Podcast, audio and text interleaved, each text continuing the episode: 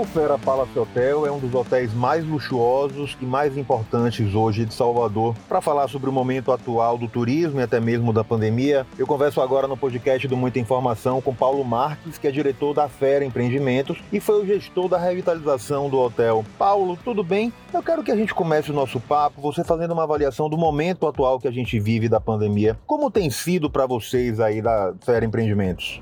Olá, Oswaldo. Olá, os ouvintes e leitores do portal Muita Informação com Oswaldo Lira. Bem, Oswaldo, tem sido um período eh, bem atribulado, né? Acredito que para diversos setores, mas especialmente para o setor aí relacionado ao turismo e entretenimento, tem sido é bem contundente os efeitos né, que a pandemia trouxe. A gente se readaptou, obviamente, né, com extrema atenção aos protocolos sanitários, né? Então, a hotelaria hoje precisou se reinventar para comportar o mesmo nível de serviço e de experiência que a gente oferece para o cliente, mas no, num ambiente que está readaptado a novos tempos, né?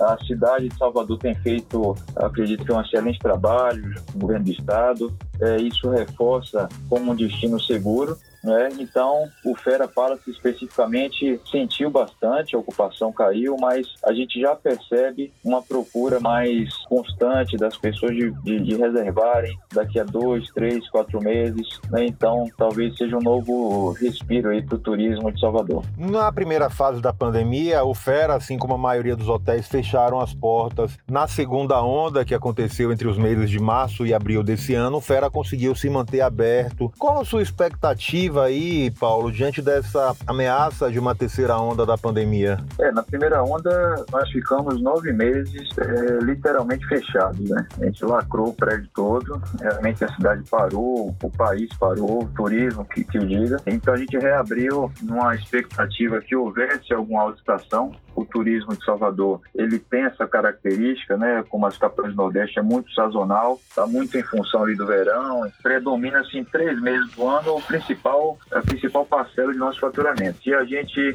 não consegue é, obter né, um resultado nessa janela de oportunidade, vamos botar assim, é, você tem que esperar o próximo ano praticamente, né? Porque todos os demais meses eles é, não se igualam ao movimento do, do, verão. Então, essa expectativa de terceira onda, Oswaldo, a gente está apreensivo, obviamente, né? Observando os indicadores, a gente entende que, sem dúvida alguma, protocolos né, já estão implantados, as pessoas se resguardam, mas uma outra variante que, porventura, comece a criar novas contaminações, realmente não, não há o que discutir. Né? A gente precisa, em primeiro lugar, defender a saúde das pessoas. Qual o principal público do Fera hoje? A gente sabe que tem muitas pessoas do eixo Rio-São Paulo que buscam Fera para se hospedar, mas tem sido pensado alguma estratégia, inclusive para levar o baiano a conhecer as estruturas e a se hospedar no Fera Palace? Perfeito. Bem, predomina-se, né, em condições normais aí, realmente é, é um público estrangeiro, né, América do Norte e o europeu, pelo menos uns 40% da nossa hospedagem sempre foi proveniente desses dois, desses dois destinos emissores, e o restante muito do Sudeste. Então, o paulistano, o mineiro, o carioca, ele, ele também se hospeda muito conosco, né. Tem um nicho aí, né, mais focado em lazer em um público mais de alto padrão, que realmente virou nosso habitué, mas a gente sempre estimula e incentiva através de promoções e eventos, ações específicas para que o soteropolitano também se hospede conosco. Eu, nunca me esqueço, Oswaldo, que o primeiro ano de, de abertura do Fera, quase que 40% de nossa hospedagem foi toda de baiano ou soteropolitano. Então, foi muito relevante observar como o baiano em si ele tinha aquele anseio de voltar a frequentar o Palace Hotel depois da sua revitalização e com, com a nova marca Fera do nosso grupo, né, que deu uma roupagem muito mais sofisticada e até descontraída. Então, acho que esse é, um, é um diferencial que torna a experiência de quem se hospeda conosco, de quem, se almo de quem almoça conosco. É, tive a satisfação de, de, de lhe encontrar algumas vezes no nosso lobby, nosso com restaurante, certeza. que inclusive está aberto ao público, né, para almoço e para jantar. Então é isso, eu acho que tem esse comportamento, mas com essa nova realidade, isso realmente deu uma embaralhada agora. Então a gente não, não consegue mais identificar uma, uma, uma, uma, predominância, vamos botar assim, de um grupo, mas a gente tem sim recebido o soteropolitano, muitos casais que, diante dessa pandemia, dessa impossibilidade de viajar, né, buscam alternativas como um hotel boutique né, no centro histórico, então uma, um destino até culturalmente muito rico ali no entorno e que merece, sem dúvida, né, ser colocado no calendário anual dos soteropolitanos para conhecer, visitar, bater perna ali pela Rua Chile, pelo centro. Eu sou apaixonado pelo centro histórico e sou apaixonado pelo Fera Palace Hotel. Isso é, é uma confissão Bacana. pública. Eu, eu gosto é. muito da experiência dos serviços e do próprio empreendimento, o investimento feito por, por Massa Fera e por todo o grupo, reposicionou realmente o centro histórico de Salvador e trouxe um pouco justamente da, do glamour que existia antigamente com serviços de qualidade. Essa é uma preocupação sempre de vocês, Paulo? Sem dúvida. Acho assim, a hotelaria, né, nesse padrão que a gente oferece, ela acima de tudo quer proporcionar uma experiência memorável, né, para quem se hospeda conosco, para quem almoça conosco, janta, para quem participa de algum evento. E eu acho que a gente tem sido muito feliz, Oswaldo, nesse sentido, porque o, o Fera Palas, como você falou, Antônio, que, o Antônio Mazaferi, que é um dos nossos sócios, foi um visionário, um, um cara que acreditou no centro. Então, ele que angariou todos os demais que acreditaram colocaram também seu tempo e energia nesse projeto, assim como outros. Mas eu acho que ele foi muito feliz em conseguir conceber um projeto que Salvador não tinha igual. Né? Acho que nesse nível não há nenhum outro produto. Né? O Fazendo também está ali conosco, tem outra proposta, é, mas eu acho que nesse nível de hotelaria não, não houve nenhum outro até então em Salvador que pudesse proporcionar uma experiência juntando ali uma volta ao tempo, né, por todo o apelo histórico da Rochile e ao mesmo tempo e conforto, todas as opções de lazer, entretenimento que a gente oferece lá em nossas instalações.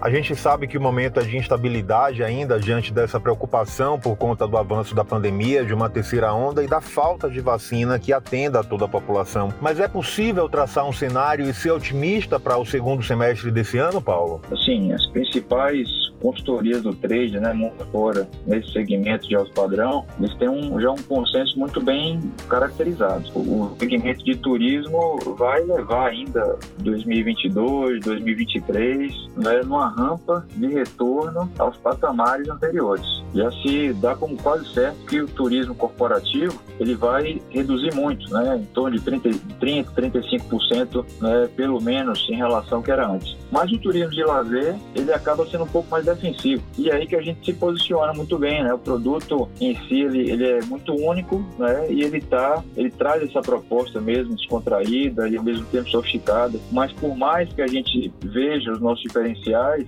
não tem muito o que fugir desse cenário macro. Né? 2021 todo ainda vai ser um ano, um 2020 repetido praticamente. Por mais que todos nós nos esforçamos e nos reinventamos, mas é um ano ainda muito comprometido para o turismo, principalmente internacional para o Brasil. E, e 22, 23 vai ser recuperação gradual. Então acho que esse é o horizonte aí de, de curto e médio prazo que tem-se para né, o, o, o, segmento né, do turismo e entretenimento, vamos botar assim, para Salvador. Você, como diretor do, da Fera Empreendimentos, também está à frente desse processo de revitalização do centro histórico e atualmente a Fera lidera diversas ações do grupo que propõem dar utilização a prédios no centro antigo e levando também novos conceitos de residência, loja e centro gastronômico. O que a cidade pode esperar desses projetos que estão em andamento aí, estão na linha de planejamento do Fera? É, isso é algo muito bacana, Oswaldo. Assim, a, a Fera, o nosso grupo, né, ele é muito maior, na verdade, em termos de realizações do que simplesmente o segmento de hotelaria. É, a gente desenvolveu também um edifício garagem, o Prêmio Park, ele fica ali atrás do Cine Itaú Glober Rocha, atende a todo mundo que quer frequentar o centro, então tem vários ao longo da Rua Chile para oferecer essa o baiano. Nós estamos agora também já iniciando o restauro de um complexo, né, que é o, a gente chama de Palacete Tira Chapéu, fica ao lado ali do Palácio Rio Branco e da Câmara dos Vereadores, em frente ao, ao elevador Lacerda, né? Então será um equipamento incrível, será um complexo gastronômico onde a gente começa essa primeira fase restaurando uma edificação de mais de 100 anos e ela vai trazer um equipamento for soteropolitano, onde vai, ele vai escolher diversas opções de gastronomia ali dentro. Então, é justamente para você criar recorrência de público, é, não só o turista utilizar esses equipamentos ao longo da Rua Chique, mas soteropolitano, é, existem uma série de funcionários públicos ali naquela região, a prefeitura tem levado secretarias lá para o comércio, então tudo isso começa, como eu sempre falo, né, puxar o, o epicentro econômico da cidade para aquele entorno ali nosso. Então a gente vislumbra uma, um planejamento de médio e longo prazo, essa sempre foi nossa visão, de ao mesmo tempo revitalizar imóveis, ao mesmo tempo dar uso né, economicamente viável para cada um desses empreendimentos e também valorizar a cultura, a história da nossa cidade, entregando também a comunidade local. A gente acredita muito nesse impacto de transformação do entorno através dessa, dessa aplicação, né, vamos colocar assim, das pessoas em nossos negócios. De alguma forma, a pandemia impacta nesses projetos, na, no avanço e na articulação para que eles se viabilizem? É, a pandemia criou um certo delay, né? O, o centro gastronômico, por exemplo, a gente precisou, obviamente, aguardar um pouco até para sentir como o mercado de, de, gastronomia se comportaria. A gente viu diversos restaurantes aí mundo afora fechando as portas, né? É, uma, é um segmento também que eu me solidarizo muito com eles, então eles têm sentido muito a, o efeito, né, das pessoas não estarem frequentando os, os bares e restaurantes. Alguns se adaptaram para delivery, mas não é a mesma experiência e, e nem todos têm essa proposta, né? Então, de fato, sim, a gente minimamente postergou um ano aí o investimento e a realização do projeto até entender que não, restaurante não vai acabar e as pessoas tão logo passe ou administre essa, essa questão do contágio, as pessoas vão voltar sim a frequentar restaurantes, como de fato já tem acontecido. Paulo, eu quero te agradecer demais pela participação com a gente aqui no podcast do Muita Informação, dar parabéns pelo trabalho para você e para Antônio e para toda a equipe do Fera que tentam justamente levar o nome de Salvador da melhor forma possível, não só para os baianos, mas como as pessoas que admiram a nossa cidade e têm o interesse de frequentar a capital capital baiana. Maravilha, Oswaldo. Queria aproveitar também só mandar um abraço para o nosso grupo Business Bahia, um grupo de empresários baianos, né, que tem se voltado num propósito de, de espírito cooperativista. Eu acho que essa é a grande solução para a gente sair dessa crise, é o próprio baiano se ajudar a consumir produtos baianos. E parabéns a você também pelo portal, muita informação. Sempre recorro aqui para começar a semana bem informado, tá? Grande abraço, fica com Deus, tamo junto. Siga a gente nas nossas redes sociais e até o próximo podcast.